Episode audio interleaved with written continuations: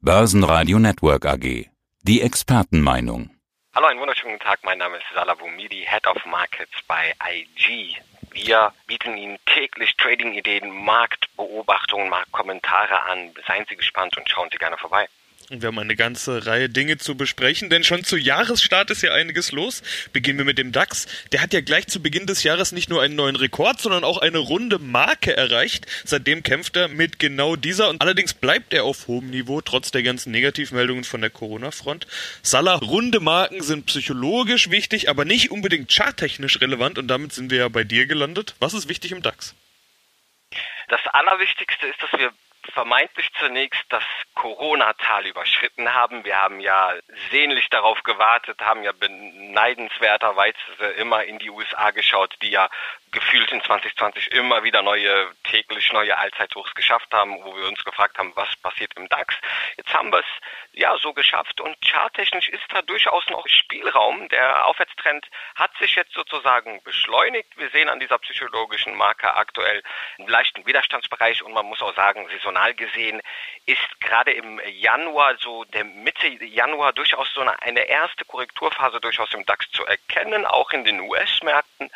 Das kann durchaus jetzt erstmal vielleicht eine kleine Pausierung des Trends kurzfristig bedeuten, aber langfristig und für das Gesamtjahr, wir sind ja noch am Anfang des Jahres, sieht es durchaus positiv aus. Du weißt, ich bin da so immer saisonal unterwegs und es gibt sozusagen für mich den Hattrick, so nenne ich den immer, der entwickelt sich aus Weihnachtsrallye im S&P 500, die ersten fünf Tage im Januar und der gesamte Januar. Wenn alle drei Effekte bestätigt wurden, ja, positiv waren, dann haben wir zu 90 Prozent seit 1929 ein positives Jahr im S&P gesehen und die Weihnachtsrallye letzten fünf Handelstage im Jahr plus die ersten zwei Handelstage im neuen Jahr sollen positiv sein. S&P 500 hat rund ein Prozent hier gemacht. Die ersten fünf Tage, im äh, ersten fünf Handelstage, muss man da konkret sagen, im neuen Handelsjahr, wurden auch positiv vom S&P 500 abgeschlossen. Ist in der Regel seit 1950 80-prozentige Trefferquote, dass wir dann am Ende ein gutes Jahr haben. Und jetzt warte ich nur noch auf den Januarbarometer. Wie schließt der gesamte Januar ab?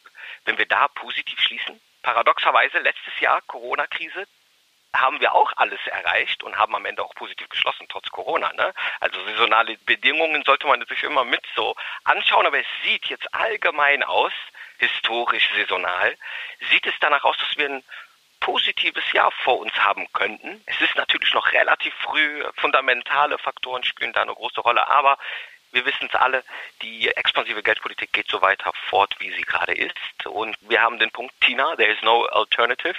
Die Aktienmärkte werden durchaus weiter hier angesteuert im 2021 und damit auch neue Rekordhochs im DAX durchaus möglich. Ja, da sind wir schon beim Problem der Charttechnik. Rekordhochs bedeuten, da kommt jetzt Uncharted Territory, wie man das immer nennt. Man kann natürlich auch mit Charttechnik trotzdem über Rekorde hinaus in die Zukunft schauen. Fibonacci kommt da ins Spiel und ähnliches. Da bist du der Experte. Was ist denn möglich im DAX beziehungsweise im S&P? Die Wall Street ist ja quasi dein Referenzwert.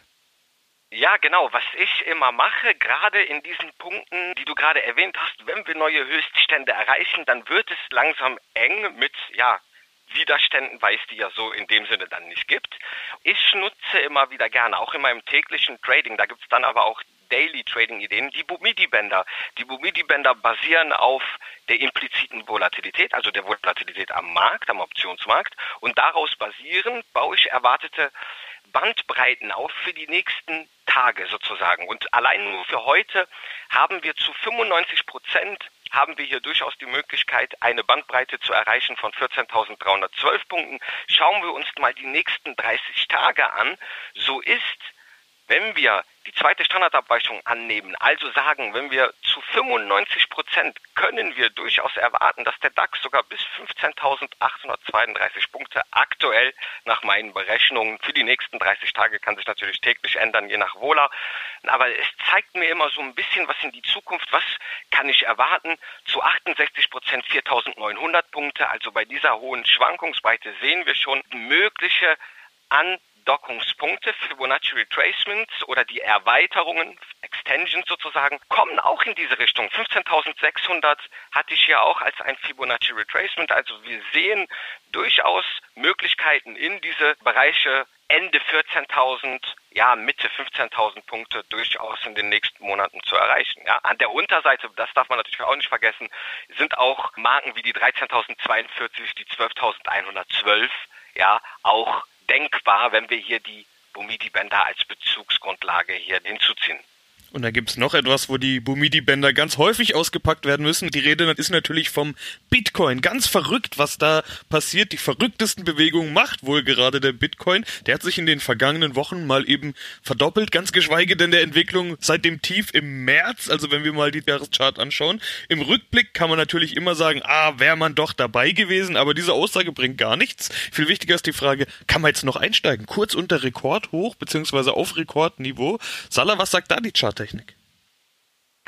Charttechnik kann, das habe ich auch schon oft immer wieder dargestellt, sehr gut in den Kryptomärkten angewendet werden. Denn fundamental ist es hier schwer, ja wirklich so eine Analyse zu machen, wie bei Unternehmen der Fall ist. Hier herrscht natürlich viel Marktmomentum, Impulse, die hier charttechnisch durchaus den Kursverlauf prägen. Wir haben durch dieses neue Hoch eine Korrektur gesehen, vermeintlich für mich durchaus auch gesund. Und das ist hier, wenn man auch medial sieht, ist das jetzt der Absturz des Bitcoins? Nein, natürlich nicht.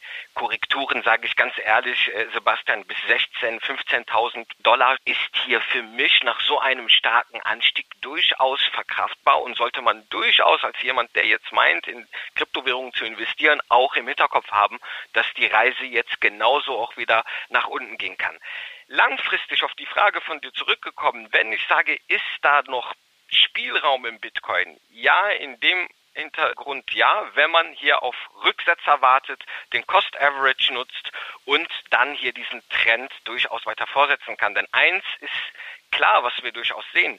Institutionelle Anleger, das hatte ich auch oft gesagt, das ist diese neue Rallye im Vergleich zu 2017, die war Privatanleger und ICO, also die neue Platzierung von neuen Tokens, das war so das Interessante. Jetzt sind institutionelle Anleger gekommen, sind auf der Suche nach alternativen Investments mit Rendite, die hier jetzt angesteuert werden. Schauen wir uns Kryptobörsen an, Sebastian. Da wird massig an Geld, fließt massig viel Geld ein, was wofür genutzt wird ja für den Kauf von Kryptowährungen, institutionelle Anleger, Vermögensverwalter drängen in diesen Markt.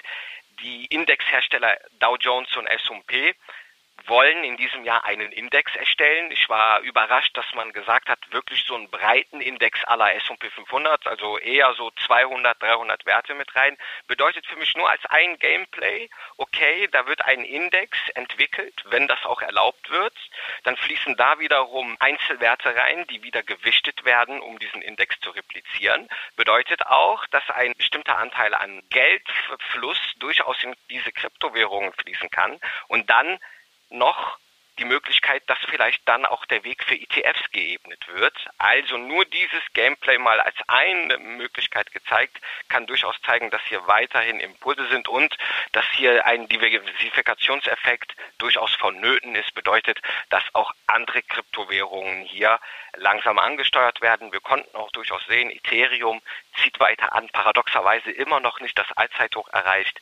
Ich sag so 2020 verglichen DAX und amerikanische Märkte, ja, der Ne, das ist so das Gleiche. Warum hat Ethereum noch kein Allzeithoch erreicht? Ergo die Gegenfrage, da ist durchaus noch vielleicht noch mehr Potenzial drin, als zweitstärkste marktkapitalisierte Kryptowährung hier noch weiter Fuß zu fassen. Also allgemein, wir sind ja wirklich noch am Anfang des Jahres, das kann man so ein bisschen auch als Ausblick nutzen.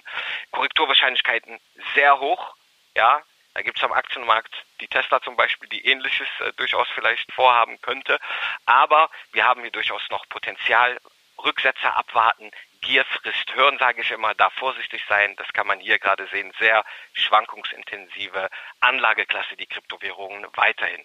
Ja, wenn du Tesla jetzt selbst schon ansprichst, Hypes und Euphorie gibt's natürlich nicht nur beim Bitcoin, sondern auch bei Einzelaktien. Ich glaube, die große Hype-Aktie aus 2020 war vermutlich Tesla. Die haben sich auf zwölf Monatssicht mal eben versiebenfacht, vom Tief noch viel mehr. Jetzt droht aber ein gigantischer Autorückruf. Wirkt im ersten Moment gar nicht so groß, aber bei den wenigen Autos, die Tesla eigentlich auf der Straße hat, ist das doch gigantisch.